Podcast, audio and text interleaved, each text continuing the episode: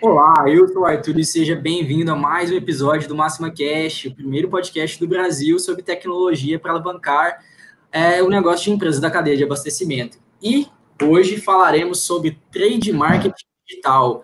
A gente já vem conversando sobre trade marketing aqui em alguns episódios e hoje estou recebendo ele aqui de novo. William, como é que você está, William? Graças a Deus. O William caiu. William, William. É, aí mostrou um, mostrou um cara mais bonito um pouco. É, o William é nosso especialista em trade marketing. Como é que você está, cara? Bem demais, graças a Deus. Bem, Como eu falei, né? Fazendo mais live que o Gustavo Lima, mas tá tranquilo. Já peguei até meu, meu chá aqui já. Vai chá, né? Tem que ter cuidado o conteúdo. E o Murilo Magno, mais uma vez aqui também. Obrigado pela participação de novo, Murilo, CEO da Século, Século Indústria. Como é que você está? Boa tarde para vocês, estou bem. Ah, recebi mais esse convite aí, gostei muito do convite. É uma área que, que eu atuei nela e atuo nela, porque eu nunca vou deixar de trabalhar. E estou empolgadíssimo hoje para a nossa live. É um prazer imenso conversar com você de novo. Eu virei amigo do, do Arthur por live, né? Sim, sim. Fomos apresentados por live e aqui estamos novamente. Exatamente. E queria pedir para você que está assistindo aí a, já a live com a gente, pega o link, compartilha com mais pessoas que você sabe que gosta do assunto, que conheça o assunto. Vamos falar sobre trade marketing, tanto a relação do físico com o digital. Se você gosta disso, dessa transformação que a gente está é, vivenciando hoje, compartilhe o link e deixe o seu like aí no vídeo. Se você não gostar do vídeo depois, você tira o like, mas já dá essa força para a gente, deixa de antemão o like, que ajuda muito o crescimento do canal e a gente produz conteúdo é, continuamente, semanalmente para você. Então, já entrando na nossa pauta, pessoal, é, William, a gente estava conversando e você estava falando sobre os pilares do trade marketing tradicional e a transformação para o trade marketing digital. Como é que é isso, cara? Exatamente, não. E, e um dos motivos também de, tra de, trazer o Murilo é que o cara é especialista em, em, na parte digital, de identificação de shopper, de estratégias de, de condução de vendas online. E da gente entender um pouquinho também do que, que é das mudanças do mercado de que já vinham acontecendo, a gente já vem mudando, né? A gente até falou do, do consumidor omnichannel, aquele cara que não tem nenhum, apre, nenhum apreço por, por a cultura de ir a algum lugar ou, ou ser fiel a algum lugar. O, pelos pilares, o, o lugar que conquistar ele, se for por precificação, se for por uma boa, um bom posicionamento, uma boa estratégia de marca, vai captar ele, né? Então hoje são as, as, as formas de captar e vão estar, né, presentes aí no digital também. Então, o que a gente tem de pilar hoje do, no trade market é, é o sortimento, que é a escolha daquele mix de produtos ideal para aquele determinado lugar. Então, o mix de produto ideal para uma farmácia, o mix de produto ideal para um hipermercado que voltou a ter uma, uma boa aquisição, um, um, bom fluxo de mercado com esse com a pandemia em si, porque aí o software direto para um lugar que ele consegue encontrar tudo e não, não vai comprar verdura no lugar, sabão em pó em outro. Ele vai naquele lugar, as atacadistas é, caíram bastante, então o hipermercado ganhou força, justamente por causa do sortimento, de identificação do shopper. É, precificação, que é, que é normal, a, a, concorrência com os produtos, então entender que o preço sim vale a pena para o consumidor, ele vai olhar preço sim, e a marca vai ter que aderir e mostrar uma concorrência leal e, e em pares com os seus ali. É, visibilidade, que entra muito para identificação do shopper, de quem vai estar, se vai estar, se é uma criança, se, que vai estar numa posição abaixo, se é uma pessoa mais alta, é, a forma que você busca aquele produto, se você busca sempre ele em, em pacotes ou a forma que você é, se identifica com o produto. Então, a visibilidade ela é, ela é a parte que se identifica com, com o shopper mesmo. E o cara vai no açougue do seu lado direito ali, que fica à altura do, da sua mão, já tem é, pão de alho, já tem o sal, já tem tudo ali, a pronta entrega para ele. Esse é essencial. E por último, que é bem estratégico mesmo são as promoções, né? E, e, lembrando que promoção ela não é só preço, promoção ela não é só valor, ela é o tipo de promoção que o seu shopper é, se adere. Então, se ele é aquele shopper que compra compra três e leva quatro, se ele é aquele shopper que gosta de comprar é, kits, né? Então, ah, eu vou comprar um, um kit com vários tipos de carne, um kit com vários tipos de produto que me atendem ou se não, aquela promoção que induz ele a comprar, né? Então, ó, na compra de tanto você ganha tanto desconto, na compra de tanto você ganha um cupom tal. Isso é, são os pilares hoje que a gente usa no dia a dia, né? E algo que a gente se, se engana muito é achar que são, são somente quatro técnicas, são várias técnicas utilizadas uhum. dentro desses quatro pilares. E agregando em pares aí, a gente consegue é, cerca de de milhões de estratégias para estar tá alcançando o shopper, tá? Toda estratégia de trade marketing é aquilo que vai alavancar o produto, vai alavancar aquela visibilidade da marca dentro do PDV, alcançando o shopper, que é o consumidor final. Isso mesmo. É, pessoal, vocês que estão entrando agora, Fiquem à vontade para interagir com a gente, mandar seu comentário, mandar sua pergunta e comenta aí é, qual o seu nome, de onde você, de onde você é, se você é de alguma empresa. Deixa aí no chat para a gente te dar um alô, mandar um abraço para você. É muito bom contar com a participação de vocês.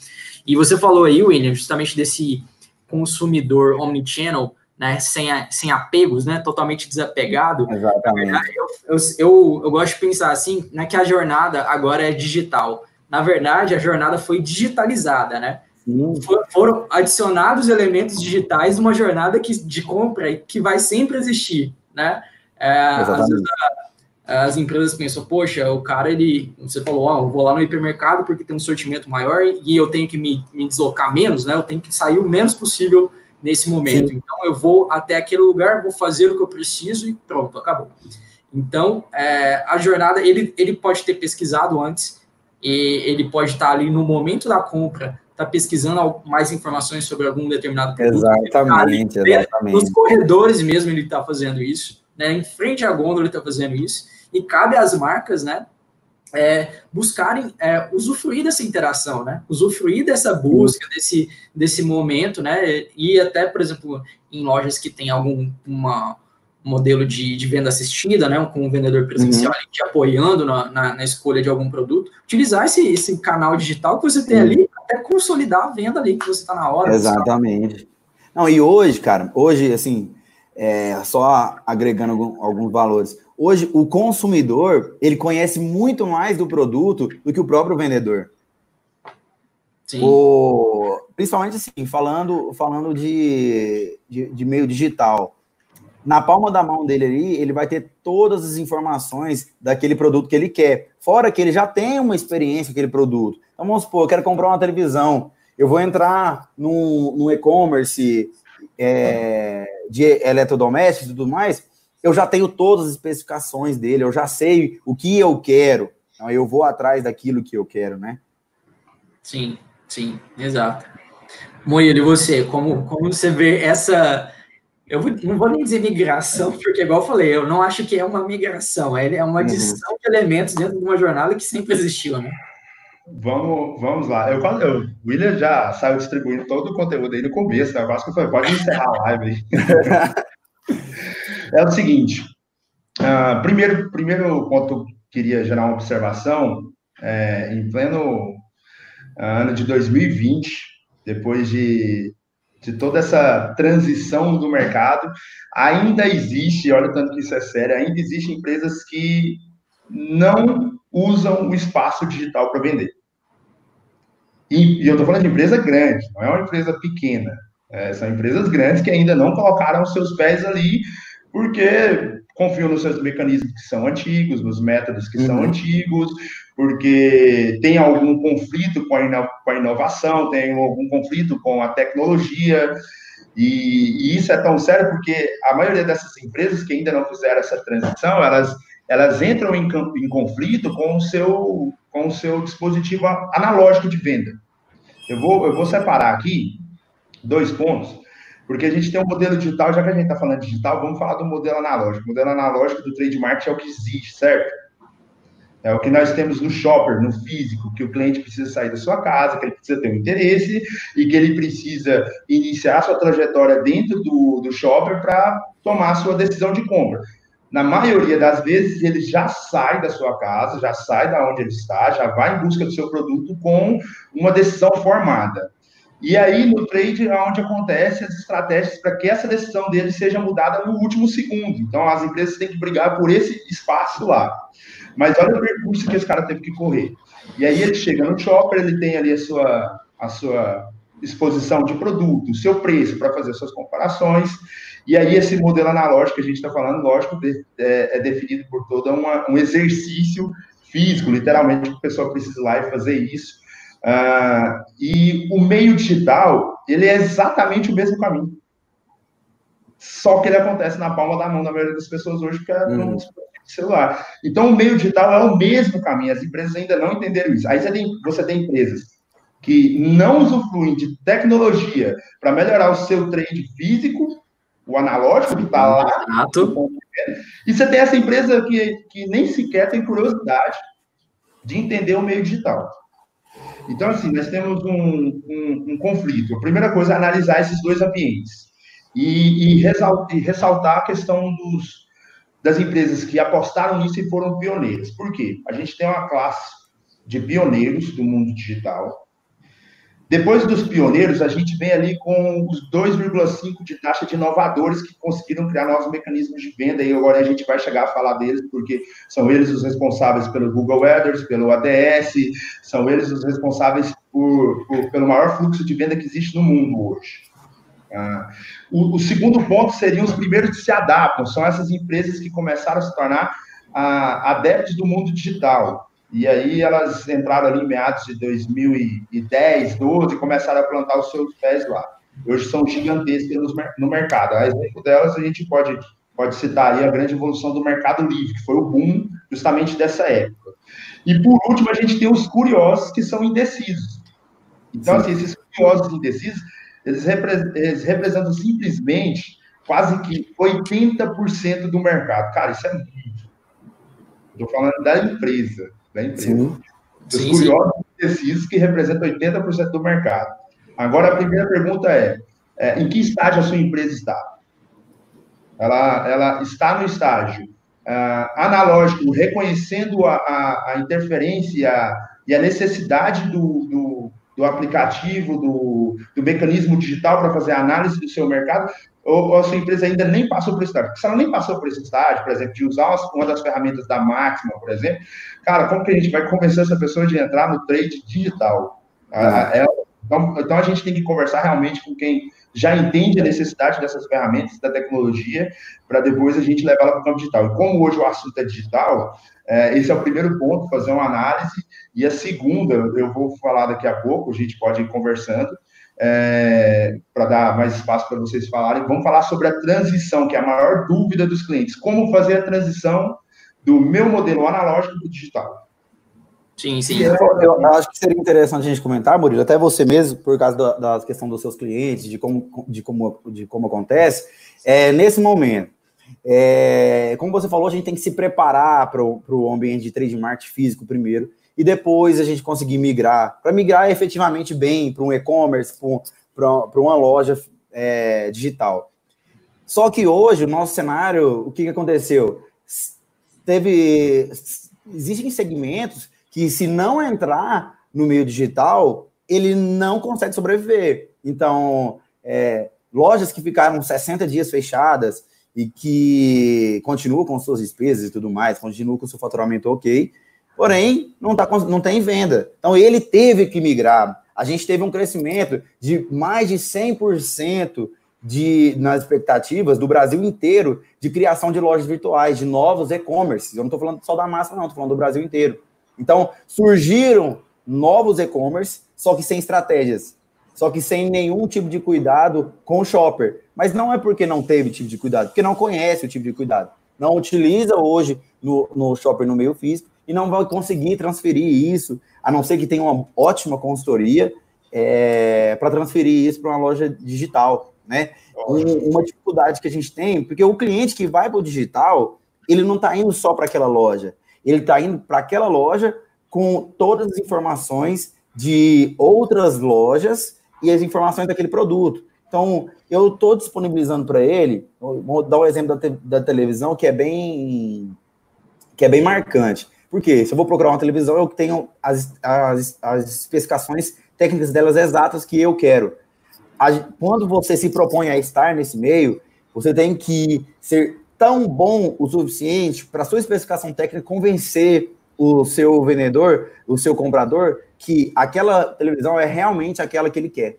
Porque tem funções que ele sabe que tem e ele quer, mas tem funções que ele não sabe que tem, mas tem lá na televisão. E se ele for num outro site, talvez com o mesmo preço, e identificar um, uma, uma melhor avaliação dela ali, tanto pelos usuários, pela compra, por falar dela, também de posicionar isso, tanto pelas características da televisão, ele vai levar aquela, porque é aquela que chamou a atenção. Não, cara, eu nem sabia que isso aqui tinha, eu vou levar ela, é assim. Então, preço não vai ser é, o suficiente, mas a gente tem que ter noção que a gente está indo para um ambiente que o shopper tem todas as informações. Não vai ser uma marca que vai conquistar, não vai ser uma imagenzinha bonita que vai conquistar. Maravilha. Só, antes de Murilo, Murilo, antes de você falar, deixa eu só ler alguns comentários aqui para o pessoal continuar mandando mensagem para a gente. Você já, já segue com, com sua fala. É, o Cláudio Xavier mandou é, grande Murilo para você. A Ana Clara. A Ana Clara Dias mandou um comentário aqui para a gente. A última pesquisa divulgada em 2019 pelo IBGE, IBGE mostrou que mais de 70% da população está conectada. Esse número só tende a aumentar. Então, é negligência das empresas não estar no meio digital. É exatamente isso, Ana Clara. A gente está tá discutindo aí sobre. Uh, o Murilo falou aí sobre a, a curva de adoção né, da, da, do, das tecnologias, ou do meio digital, no caso, né, que ela pode ser aplicada, esse conceito né, em diversos, diversos casos, mas é justamente isso. A gente já vê que 70% da população, né, que é 70% das empresas, mas a população ativa, aquela que é o público consumidor, está ali utilizando um, um meio digital, né, seja com acesso, ou seja, na verdade é com acesso à internet, né, seja por smartphone, é, computador, etc, né, então é realmente é negligência, né, e só para consolidar, aqui o Fabrício mandou um comentário e uma pergunta que depois vocês respondem depois do seu comentário, Murilo. É, Fabrício falou, boa tarde. A barba do Arthur está cada vez mais linda. Obrigado, Fabrício. Fabrício, muito obrigado pelo elogio. Vou considerar um elogio. Mas vamos lá, o que interessa. Quanto de produtividade o gestor de uma equipe é, ganha quando passa a usar um sistema de trade marketing? Então, o Murilo comenta aí, depois a gente responde a sua pergunta. E se você tiver mais pergunta, comentário, continue mandando aí no chat. Então vamos lá. Eu, eu falei dos 20 primeiros por cento, agora eu vou chegar nessa parte. Murilo, vou te interromper aí, porque você tem uma ferramenta de, de check-in, check-out aí, e ainda não adquiriu o Master Motor. Mas vai comentando e vai pensando sobre o que você tem hoje e sobre o que você pode ter. Oh, olha pressão, vou ter que fazer uma transição. Então, vamos lá. Ah, sobre os 20% que eu, que eu comentei, arredondei o número, mas vamos falar sobre a, a outra escala. 34% são adeptos, 34% são pessoas que vão chegando atrasadas, empresas que vão chegando atrasadas, e geralmente ali são em torno de 15% a 16% de pessoas que não sabem realmente o que querem. Empresas que não sabem o que querem, por onde vão aumentar o seu fluxo de venda. Mas já que o Vini entrou no ponto de transição, que é agora onde eu, eu, eu quero falar um pouco sobre isso, ah, o que, que a empresa precisa fazer? Uma empresa que vai entrar para o trade digital.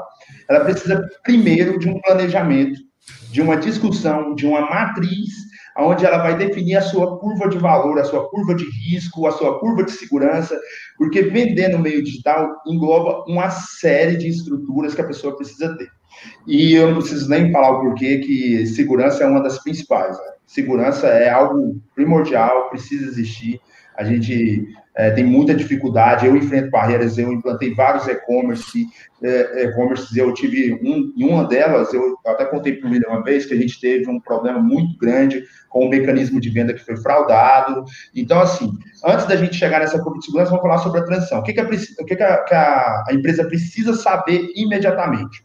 Eu vou entrar no meio digital. O que eu vou enfrentar? Primeira coisa, você vai enfrentar uma, uma concorrência gigantesca um público de uma capacidade de leitura de produto uh, de uma forma tão dinâmica que ele sabe exatamente uh, quais são os últimos cinco produtos que entrou de promoção, porque ele entra ali e ele tem uma rede de sites que disponibilizam os melhores preços, os melhores produtos, os melhores índices de confiança, as melhores entregas. Então, o, você está lidando com um público que, quando vai comprar, toma essa decisão de fazer uma pesquisa, que o Willer citou.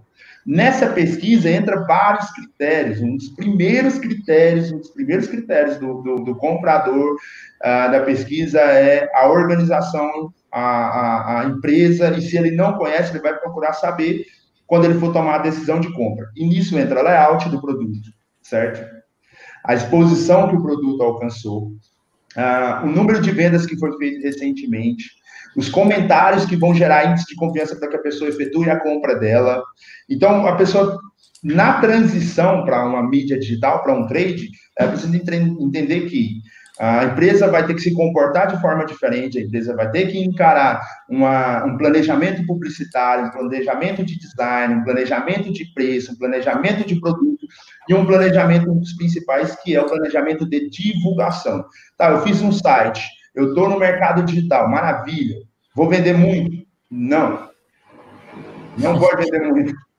Não é assim. Da mesma forma que você se esforça muito para vender no shopper, no, no, no, analógico, você vai ter que se esforçar demais para vender no meio digital.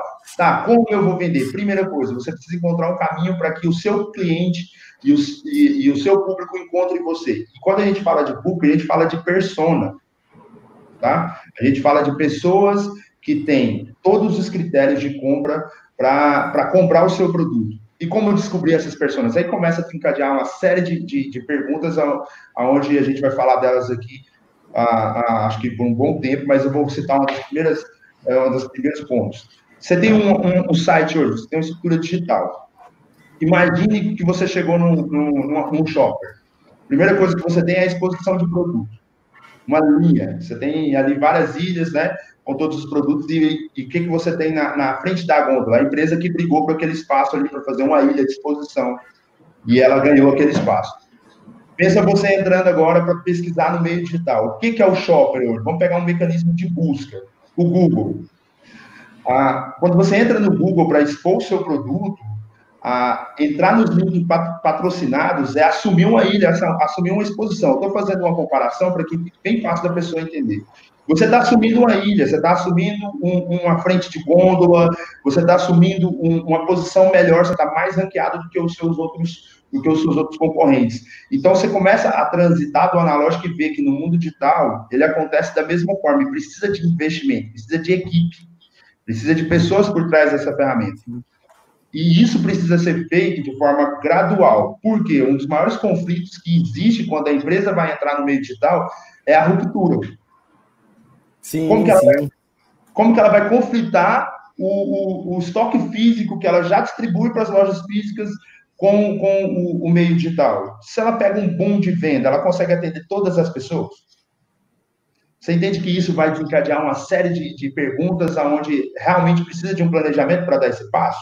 Que não é algo muito difícil de ser feito. Tem gente que olha e fala, putz, vai ser muito difícil fazer isso. Não, não é. é muito básico, mas precisa ser feito. Se não tiver um planejamento, é melhor que a pessoa não tome a decisão. Mas nós estamos falando de empresa. A empresa tem que ter esse comportamento profissional já de iniciar um planejamento, porque o trade digital é uma briga muito boa, muito gostosa. Você todos os dias vai ali disputar o clique com alguém. Eu, eu, eu tenho empresas que eu gerencio campanhas delas até hoje, então é, é, é, uma, é, uma, é uma, uma guerra muito legal. Não foge da praticidade da, da, do trade analógico. Acontece só de forma de clique.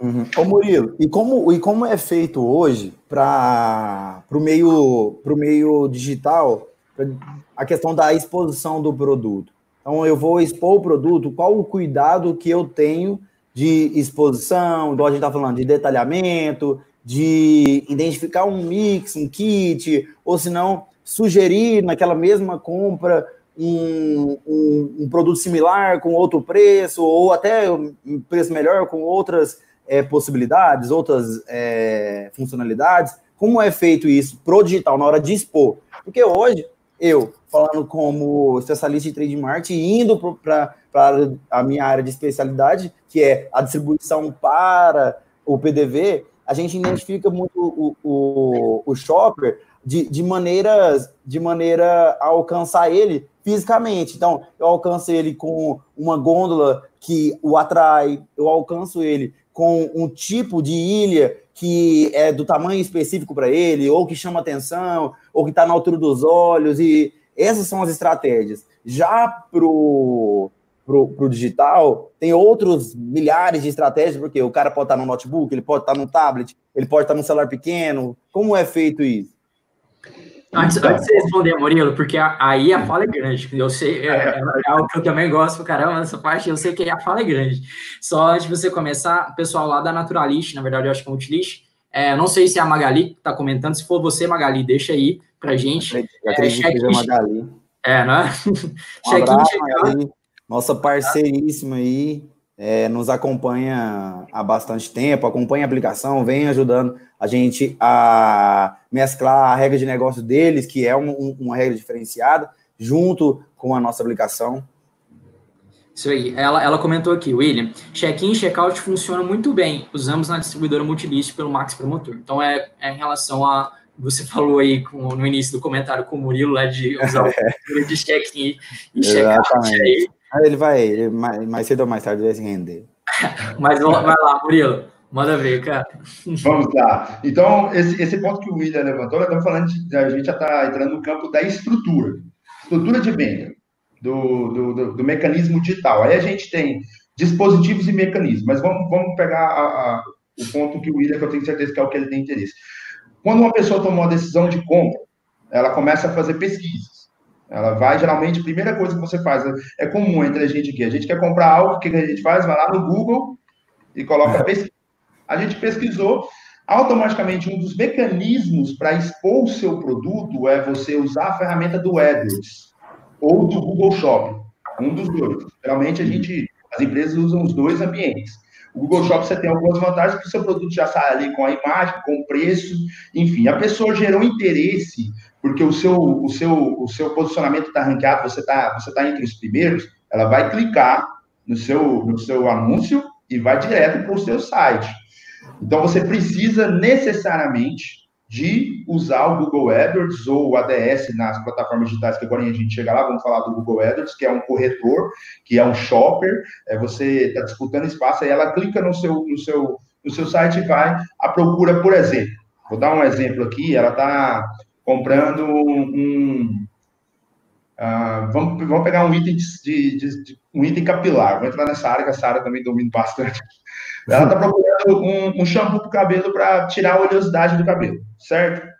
Automaticamente ela entra, ela tem o destaque do produto, o preço e as especificações técnicas do produto, garantindo que o produto dá o resultado. Imaginando um cross, o que essa pessoa precisa é, já nessa linha de conteúdo, já tem uma oferta de um condicionador que combate a oleosidade também. Então, ela vai unir os dois. Do condicionador, ela vai comprar um, um, um óleo específico para combater a oleosidade, porque nem sempre a oleosidade do cabelo é justamente excesso de óleo. Às vezes é falta de, de hidratação e precisa de ter esse, esse um, um combate ali junto com o óleo para reposição de lipídios para ela ter acesso a esse produto. Isso pode ser um mecanismo de cross um produto, levando ela a comprar outro. De repente, ela tem um kit. Nesse, nesse exato momento, se ela toma a decisão de comprar um kit, o site tem a informação de que ela comprou o kit. O Google fez, através do Analytics, essa linha de que ela comprou o kit, de que ela é uma pessoa suscetível a comprar, e ela já entra ali numa estrutura de remarketing. Toda vez que eu lançar um produto novo, eu posso usar o mesmo mecanismo para alcançar ela novamente. Agora, preste atenção nesse detalhe. O Google tem essa informação de que essa pessoa está interessada em comprar esse produto, certo? Ela foi lá e comprou esse produto. E existem outros concorrentes que querem bater no mesmo ponto. Existe uma estrutura de, de divulgação onde você consegue alcançar esses IPs. É por isso que quando a gente pesquisa, ah, eu quero comprar uma luva, de repente você tem meia hora depois, você entra ali no seu, no seu WhatsApp, no seu WhatsApp, não, no seu Instagram, e aparece alguém, aparece uma empresa, um anúncio do Mercado Livre ou de qualquer outro site te oferecendo outra luva. Às vezes oferecendo até o mesmo produto quando é uma ferramenta de remarketing. Então, esse espaço de entrar, ver o preço, ficar de frente com o produto, entender um cross, ele, ele acontece no meio digital, ele acontece no site. Mas tudo isso só inicia a partir do momento em que existe uma tarefa executada por quem está pesquisando o produto. E para essa tarefa de direcionar para o seu site, você precisa necessariamente acionar esses outros mecanismos de, de entrega de, de anúncios. Nós falamos apenas do Google AdWords, né? Ah, mas aí nós temos outros. Então, para que aconteça esse estágio, você precisa entrar nessas ferramentas de divulgação, a não ser que você use ali uma mala direta, a não ser que você use seu e-mail marketing, sua, sua estrutura a, de, de comunicação com o seu próprio público, que já está acostumado a comprar no, no, no, meio físico, no analógico, e agora você quer levar ele para o digital. Você pode também fazer essa transição do seu cliente para o meio digital. Um do, uma das vantagens precisa ser preço. Você precisa competir em preço. Se o cliente é, consegue um preço melhor no meio digital, ele tem motivos para comprar. Então, começa a entrar uma série de, de critérios. Quando eu fazia o planejamento das empresas, é, às vezes o, o, o produto estava lá, ah, 250. Então, no meio digital, a gente pode fazer por 180? Não, você tá, que isso, vou baixar o preço do meu produto. Cara, você, qual é a vantagem do cliente comprar no meio digital? E ainda esperar alguns dias para chegar lá. Então, vai entrando uma série de outras informações que, que, que vão garantir que essa venda seja efetivada. É em vários pontos aí que são extremamente importantes. A Eliane Lúcia Lacerda está mandando Murilo é 10. a, equipe da, a equipe da Luxa está em peso aí. Abraço, Eliane. Obrigado pelo comentário. E aqui a gente tem uma, per uma pergunta do, do, do Rodrigo Sá. Qual o ramo no varejo que tem mais sucesso com o trade marketing? Se fosse, se fosse dois, é. três a cinco anos atrás, eu falaria que era o, o ramo alimentício mesmo, né? parte de, de secos. Só que hoje é muito nivelado. A gente tem estratégias maravilhosas realizadas pela Ginomoto, por exemplo, maravilhosas utilizadas pela Mondelez. Mas do outro lado, a gente tem a parte da, da L'Oréal também, que é incrível, Johnson's. E hoje a gente está muito nivelado quanto à produtividade disso, quanto aos resultados disso. É, não tem como mensurar isso. Mas a, a, a, expressividade hoje ela é ainda maior no ramo alimentício, nos secos. Porém, efetividade, se a gente for falar de efetividade, a gente está bem nivelado. Sim, sim. É, queria trazer um dado aqui, enquanto você falava, Murilo, eu fiz uma pesquisa rápida aqui, ó, e eu acho que é um, é um dado bem legal. É, clientes que acessam a empresa por diversos canais, ou seja, seja o site, aplicativo, loja física, né, o Omnichannel, compram até oito vezes mais que clientes é, que usam um único canal. Né? Então, uhum. a, a, gente falou do, do cara que ele vai preparado, né, ele está mais preparado, mas ele também consome mais, ele também te gera mais receita, né? Sim, sim. É, é um cara seguro da compra dele, ele sabe o que ele vai comprar, ele não fica pesquisando, pesquisando, pesquisando. Ele já tem a, a, as formas de pesquisa dele. Geralmente, quem, quem o, o, o shopper, o consumidor omnichannel, que ele de, de qualquer canal, ele já tem as próprias é, ferramentas, né? Ele dá duas, três buscadas ali naquelas ferramentas dele e tá pronto. O cara já é um cara mais seguro.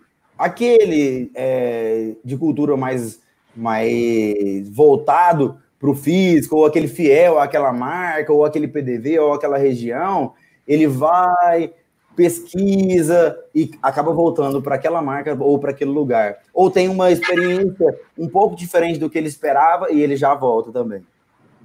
Sim, sim. É, temos mais comentários aqui. A Cel falando lá, rapazes, bom demais ver esse trio novamente. Essencialmente, essencialmente o Murilo, porque vejo os outros dois barbudos todos os dias, né? Então, estava já está cansada de, de ver o William e eu, então tudo bem. Amigos para amiga, amigas para sempre fofas, acompanhando a live. Isso aí, obrigado pela participação, pelo comentário. E a, a Selva faz uma pergunta aqui. Vamos lá, o consumidor é omnichannel, a empresa é multicanal, mas geralmente a gestão comercial é fracionada um gestor para venda física, outro gestor para venda online. Essa é a melhor configuração? O que pensa? Oh, quebra minhas pernas, né, seu? Maravilhoso. Tem 20 anos de experiência no, no mercado. Me lançar dela em, em cima de mim aí é complicado. Vou deixar que você aí, Murilo. Eu vou, eu vou falar sobre as experiências que eu tive que, que, que eu tive durante o tempo em que a gente teve bastante combate nesse mercado para poder responder. Aí é uma opinião baseada na minha experiência de mercado mesmo. É, eu prefiro que estejam separados. Porque são competições e diálogos diferentes. Muda o comportamento de uma, de uma velocidade absurda. É, você precisa você precisa ter uma pessoa focada para que isso aconteça da melhor forma possível. Em todos os ambientes que eu passei, quando a gente trabalhava com o mesmo gestor para os dois ambientes, a gente não conseguia bons resultados e implicava sempre ali num conflito. Quando a gente separou essas áreas, a gente teve uma pessoa dedicada 100% a entender o meio digital. Ah, mas o meu gestor ele entende tanto do meio digital quanto cara, é bom separar, é bom você ter duas cabeças dividindo essa força, porque a dinâmica é um pouco diferente. É, por exemplo, ah, uma, uma, certa vez a gente criou uma campanha, e esse fato foi extremamente curioso. A gente, a gente não estava conseguindo combater um dos maiores concorrentes nossos do mercado. E quando a gente foi perceber, era uma diferença muito pequena na, na frase e na entrega do resultado da compra do cliente, como se o cliente tivesse uma vantagem maior em comprar no concorrente, como se o preço do concorrente fosse melhor, sendo que o nosso era melhor.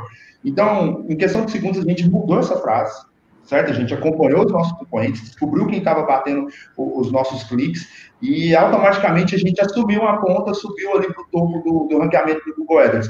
O Arthur falou que já entende dessa área, você sabe que essa competitividade, Arthur, no Google AdWords é clínica, ela é clínica. Muito. Às vezes é, às vezes é um centavo, não falando só de valor, às vezes é uma frase, é, na maioria das vezes, é, a expressão que você usou para expor o seu produto, é, a forma do, do, do, do, mecanismo entregar o seu resultado, às vezes, é, eu vendo, eu, eu faço campanha para uma empresa que chama TMT, Tecnometal Tanks, ela é concorrente direto com uma das maiores do país, que é a Arts, e é, é, a competitividade deles é assim, absurda, porque é tanques jaquetados submersos, um nicho de mercado muito fechado, muito, muito fechado mesmo. E, e por que pareça, a, a guerra é gigantesca. O que, que acontece? Eu tenho que estar atento o tempo inteiro no que o meu concorrente está entregando, como ele se expõe, o que ele está propondo para pro, os clientes. Quando eu vou lá e combato os cliques dele, eu assumo a posição do topo. E quando eu estou perdendo, o, o, o, gerente já liga para mim e fala, Murilo, uh, não está chegando aqui nenhum orçamento, tá? A gente está perdendo, estou vendo lá que o pessoal assumiu o topo, o que está acontecendo? Eu tenho que entrar lá e mudar a campanha do cara para assumir, assumir a dianteira. Então, assim, exige, exige. Eu estou falando para conseguir fazer com que a pessoa entre no seu canal de compra, exige uma expertise, exige um, um, um tratamento diferente. E todas as vezes que a gente separou os ambientes, a gente teve um resultado melhor. É, eu, vou, é, eu vou ser mais singelo na minha resposta, mas discordando levemente do nosso querido convidado, é, eu acredito sim que tem que ser gestões separadas, porque são objetivos, métricas, técnicas muito específicas para determinados canais. Lembrando que trade digital, trade, trade marketing físico, não deixa de ser trade é trade a gente só está mudando o canal, a, a, forma de alcançar o shopper, né? Então continua sendo trade mas para a questão de vendas, a gente vai precisar ter essa, essa divisão, essa segregação para se cuidar da especificidade daquele chopper e daquele canal. Porém, acredito que deve existir uma gestão acima desses, desses dois, ah, é, alinhar o quanto ao produto, para tanto a, a digital, para a digital fortalecer a física e para a física fortalecer a digital. O, o, físico não tem que excluir o meu digital, e o meu digital não pode enfraquecer o meu físico. Por isso que eu sou seu fã, você sabe, né? Que a gente falou lá no começo, né, William? Tipo assim, uhum. estratégias cross tem que fazer parte desse cenário por completo, mas ter uma gestão é, acima, né? Mas, assim, a, operação, o dia a dia, tem muitas é, distinções que é muito, muito é, saudável ter a, a, a, divisão e a especialidade, né? Seja no ponto de vista é, de times de vendas, né? Um gestor comercial, quanto até parte do time de marketing, né? Então, é uma, ah. uma especialidade muito muito exigente de ambos os lados, né? Igual o Minuto tá falando aí, é a briga por, por cliques, vai no centavo, vai no, num parâmetro uhum. que você coloca no URL, vai para um, uma palavra na descrição. Então, é, É, é, é, a minúcia. Imagina você gerenciando isso para uma, uma empresa que, em suas ações, obviamente, ela vai privilegiar né, lá no, na sua atuação digital, sei lá, alguma linha de produtos, mas vai que ela, ela anuncia várias linhas que são, né, Sim. tem diversos públicos. Cara, olha isso, já vai aumentando e ampliando, isso vai, vai somando com as campanhas de display, de uhum. remarketing, de Cara, ele é, é, vai gerar um grande, grande fluxo de, uhum. de, de entradas para ele. Então, ele tem que prestar atenção em tudo. É muito. E esse momento que a gente viveu agora, está vivendo e que vai transformar o nosso mercado, ele serviu muito para isso. Muitas pessoas migraram para o digital e esse digital ele tem que fortalecer o físico dele, porque o físico não vai deixar de existir. A gente pode automatizar muita coisa, o físico não vai deixar de existir. E aí são, tem que ser duas forças no mesmo, no mesmo sentido. Sim, sim. sim. Ó, a Selva complementando aqui, Murilo. Murilo, então é mais fácil gerir os egos, os egos. Entre dois... Tô falando que ela tá enrolando no meio de campo aqui. É, os, os dois gestores comerciais do que gerir uma operação unificada que na realidade precisa segre ser segregada para ser rentável, não é mesmo? A palavra ego, ela é complicada aqui. Todo mundo tem ego, eu acho, né? Ter esse desapego é difícil, né? Não ser egoísta, né? né? Mas é, eu acho que é, saudável, sim, porque eles vão estar tá olhando, sim, para ter um melhor desempenho, né? Ah. Agora, esse ponto da, da Selva, eu vou comentar dela, porque ele, ele é audacioso e a gente precisa comentar. E eu vou falar de outra experiência. Existe essa competitividade, não adianta. Quando você começa a criar os departamentos, você tem competitividade como em qualquer tipo de segmento. Porém, o que o William citou entra numa relevância assim, extraordinária. Por quê?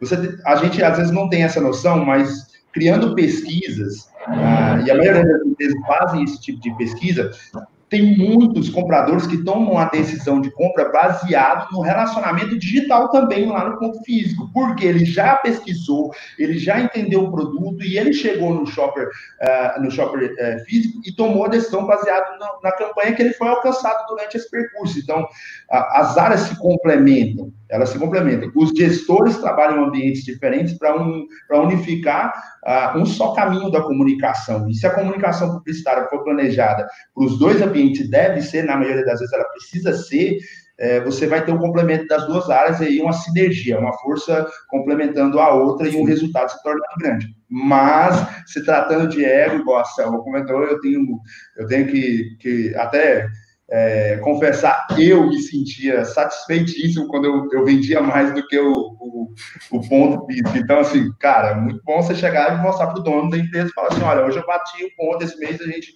a gente bateu os seus pontos físicos, é, a gente bateu toda a sua rede no meio digital. Cara, você quer um orgulho maior do que isso? Não adianta. Você vai, vai criar essa competição. Uhum. Isso era porque estava ali no, no back, né? Trabalhando atrás ali, ajudando todo mundo.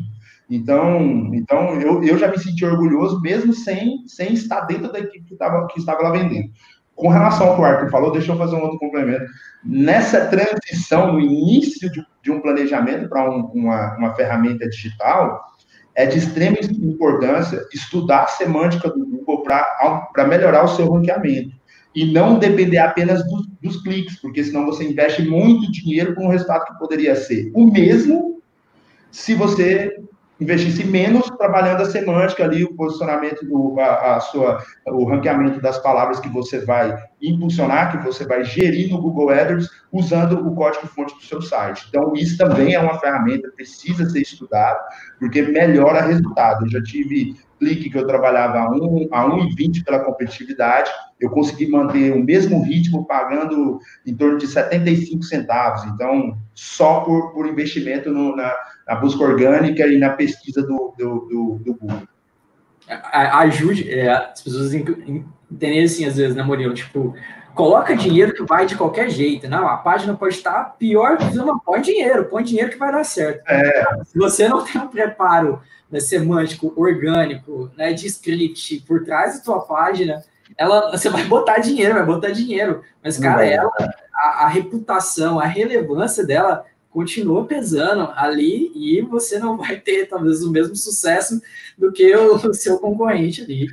E o Google leva isso em consideração, por exemplo, qual é a relevância do Google? Tá, o, esse, esse, esse, esse, essa empresa ela pagou pelo meu clique, eu entreguei o cliente para ele, mas o cliente saiu, ficou 30 segundos na página. O Google leva isso em consideração, ou seja, ele começa a trabalhar o seu conteúdo como um conteúdo menos expressivo e você vai perdendo o ranqueamento. Cara, isso é muito importante. Você precisa conseguir prender o cliente dentro da sua página ali por mais de um minuto, e isso envolve técnica de design, isso envolve técnica de programação aí é uma série de critérios que, que entra que a, a, empresa ela dá o primeiro passo e ela vai evoluindo. O interessante é uma dica. É, sempre que for buscar por ferramentas para entrar no meio digital, busque por ferramentas que tenham como evoluir, você não tem aqui, fazer outra. Uhum. Sempre, sempre, sempre.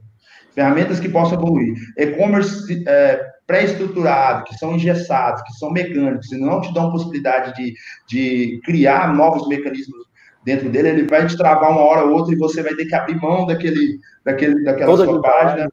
Exatamente. Isso é, isso é uma perda de tempo, pode gerar um prejuízo muito grande lá na frente.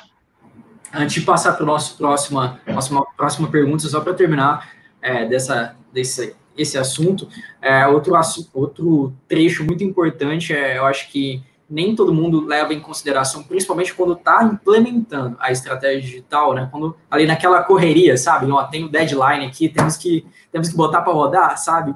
É, principalmente quanto à descrição das coisas. Então vocês falaram da importância da, de ter isso muito bem descrito, obviamente é, vinculado com as palavras que você designou como chave para a tua estrutura, né? Para o seu seu negócio. E as pessoas acabam deixando ali a descrição muito aquém, muito rasa, né? E a gente já viu aí quanto ela influencia, assim, na, no, na decisão de compra, né? Às vezes eu, eu às vezes mesmo olho ali, as, as páginas ocultam a grande descrição, mas né, você consegue expandir. Eu sempre vou ali, dou uma pesquisada dentro daquela área, porque é, às vezes é o detalhe ali dentro de uma, uma, uma, uma compra que às vezes é uma marca e as marcas são muito similares, ou o produto tem muita similaridade de alta qualidade, mas ali vai, cara, nossa, é da funcionalidade, ou é no, no, numa uma coisa que vai muito mais para o meu gosto, às vezes a forma como é dito, então acaba conquistando mais. Então, de, dar atenção à descrição, independente do seu tamanho, seja você o ou um e-commerce gigantesco, né, uma empresa gigantesca, ou seja você também um pequeno negócio, uma pequena empresa, mas está adentrando isso, cara, isso faz muita diferença. Faz, faz demais. É, partindo aqui para a pergunta do Rodrigo Sá, obrigado, Rodrigo, pela pergunta. As ações de trade estão ficando saturadas devido à quantidade de ações realizadas? Então, se o volume está impactando, né? Se não, em quanto tempo essa saturação em número de ações pode acontecer? As ações hoje voltadas para o trade, elas têm uma sazonalidade. Vão ter ações que serão utilizadas em um período específico e vão ter ações que, que são é, sazonais, são elas vão se perder, ela vai ter o seu tempo de vida, vai vir outro algo a, a substituir essa ação. Então é, é, muito tranquilo isso. E hoje a gente tem ações que têm ciclos de vida de três a seis meses e tem ações semanais, né? É, é muito comum hoje indústrias realizarem estratégias é, voltadas para um mau resultado no mês para uma ação do, no próximo mês e resultado só naquele próximo mês.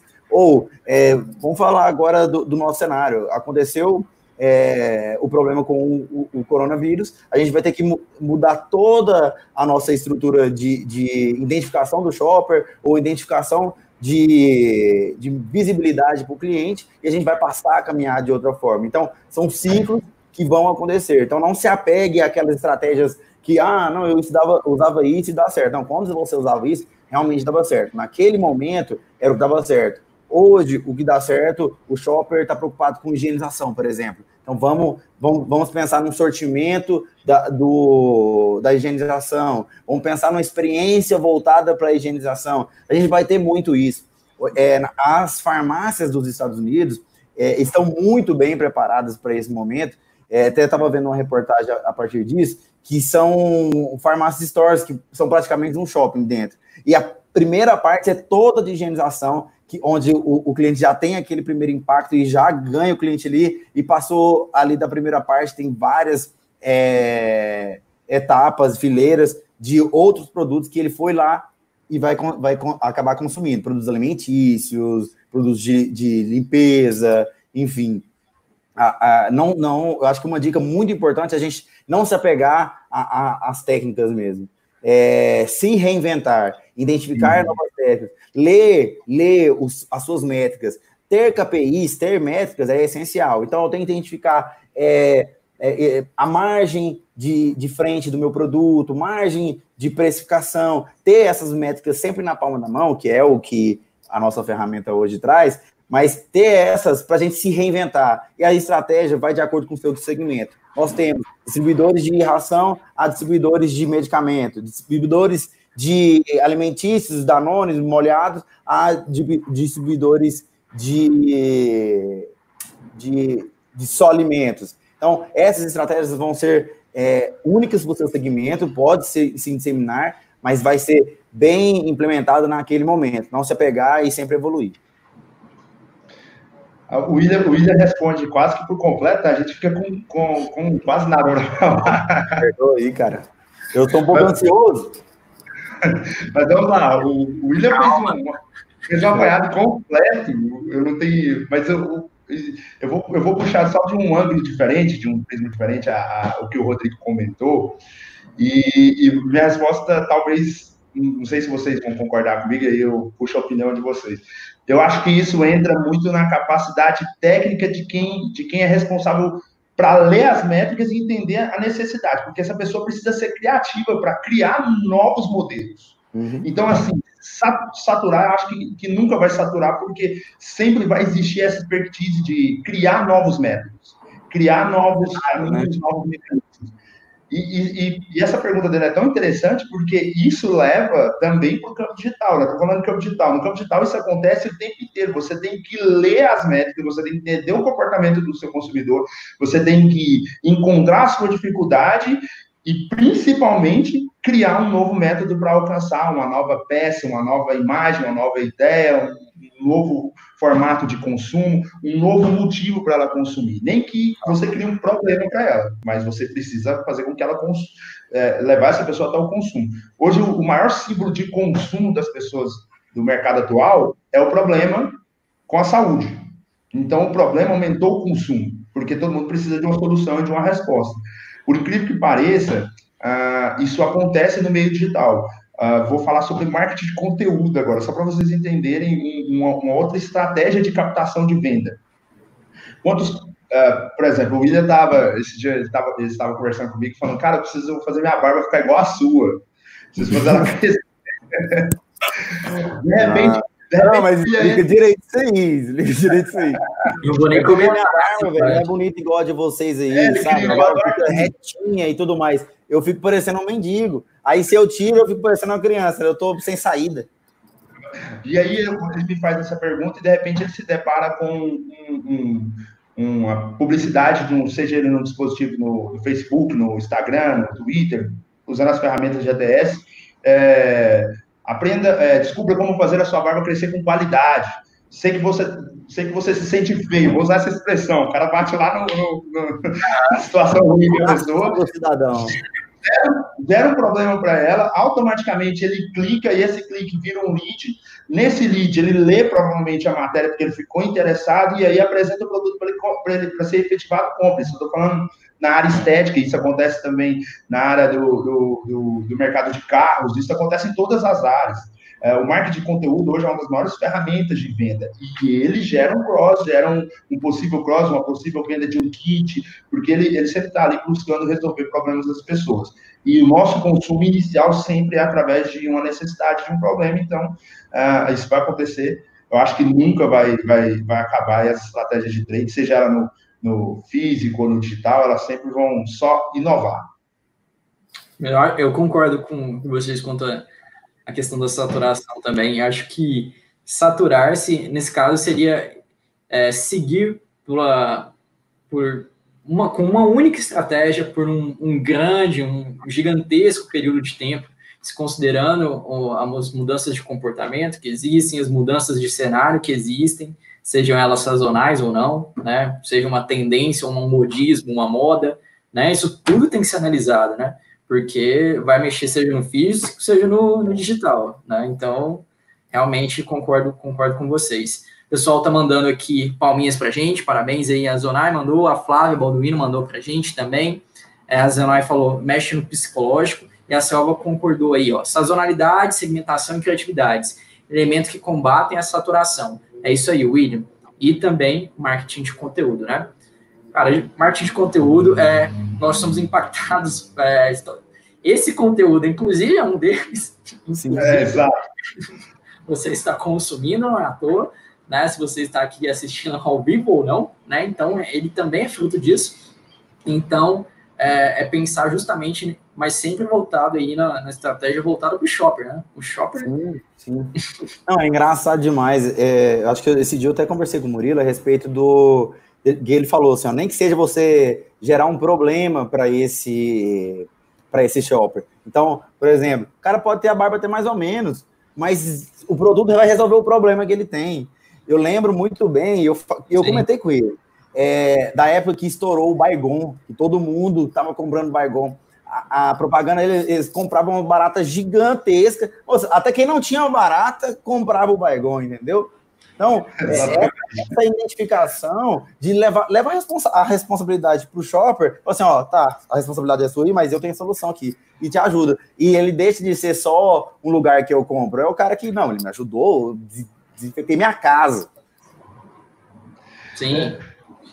O bom, o bom do nosso diálogo, a gente a está usando uma linguagem muito simplista, mas que exemplifica exatamente o que acontece. Essa do Baigon é fantástica. Sim. É, eu crio um problema para você, você automaticamente você nem tem problema com barata na sua casa, mas você fala, pô, vou ter que levar, eu tenho que levar. Eu, vai que é, mas quem quer ter problema com barata em casa, né? Melhor eu nem correr esse risco de ter. Porque né? ninguém tem medo de barata, as pessoas têm nojo de barata. É, Exato, ninguém quer ter isso. Às vezes a pessoa chega em casa já tem outro baigão lá e comprou mais um. Vai que acaba, eu vou garantir o próximo, né? Sim, sim. Exato, exato. A Adriana mandou aqui, Adriana Mendes. Obrigado, Adriana, pela participação. Muito bacana as reflexões e pontuações. Isso aí. É, pessoal, a gente está chegando aqui no, nosso, no final da nossa live. Queria deixar aberto aí o, o, a, o espaço para vocês né, concluírem. E queria agradecer, se você, quem quiser mandar mais alguma pergunta, agora é a hora, né? Mandar o seu comentário final aqui para a gente. A gente vai, vai terminar a nossa discussão e uh, esperar o pessoal aí no, no, próximo episódio, porque tem muito assunto ainda para a gente discutir sobre trade marketing, ainda mais no ambiente digital. Certo. É, para mim, três diquinhas assim, para quem está entrando no mundo digital e também para quem está tá no físico, que dá para dá para ser congruente, dá para investir em ambos, dá para colher resultados, dá para fortalecer, igual a gente falou aqui, né? Então, três dicas bem tranquilo. Primeiro é não dê desconto por dar desconto. É, não é, desmerece ou, ou, inviabiliza ou é, depreda a sua marca ou o seu produto. Dê o desconto porque o seu cliente merece ou porque você tem uma condição especial para ele estar tá ali é, comprando de você. Segundo, é invista em balde marketing, em ferramentas, entenda o que, que ela pode. Não é sair comprando qualquer tipo de ferramenta, é entenda o que, que ela pode trazer para você. Isso é sempre entenda o, o que, que você está mexendo e para não ficar vendido, igual o Murilo falou aí, é, às vezes compra algumas plataformas engessadas e essa, é, você fica refém dessa plataforma e perde tudo aquilo, né? E uma receita de bolo que sempre vai dar certo em qualquer meio, se vai ser no seu trabalho, na sua casa, na vida, é aprenda com os outros, saiba é, valorizar o trabalho tanto dos seus concorrentes quanto das pessoas que estão seu, sendo seus parceiros e aprenda com eles. É isso aí. Vamos lá. Agradecer por, por mais essa oportunidade e, assim, ressaltando o, o que o William falou, a sensação de, de compra de um cliente é, e que efetiva, na maioria das vezes, a compra de um cliente são, são alguns gatilhos que são usados para por toda a estrutura digital. Uma delas é, eu tenho a sensação, já citei ela, e é uma das maiores, é uma das sensações mais é, necessitadas para ser, ser usadas durante o processo de compra, a pessoa tem a sensação de que ela está comprando mais por menos, e o meio digital é, é existe um, uma, um problema muito grande de fazer isso, porque a comparação é muito grande, mas existem ferramentas que, cons conseguem efetivar essa sensação na pessoa, e uma delas é o índice de confiança do, do, seu, do seu, shopper digital, é, a qualificação que você tem, é fugir do reclame aqui, é, é, sempre solucionar os problemas do seu cliente, é ranquear a sua estrutura, e justamente entrando nesse, nesse outro ponto, possivelmente a gente uh, vai falar disso futuramente, se a gente voltar aqui a fazer uma live nesse, nesse assunto, é vamos, vamos fazer com que as pessoas entendam o que é o dispositivo e o mecanismo. Porque dispositivo e mecanismo são, são áreas distintas, e, e, e para você conectar os dois para ter efetividade, existe também uma analogia que envolve toda essa estrutura de trade marketing. E, enfim, é isso. Queria agradecer ao Arthur, Gabriel, todo mundo que participou, mandar um abraço para vocês e se precisar, estamos aqui.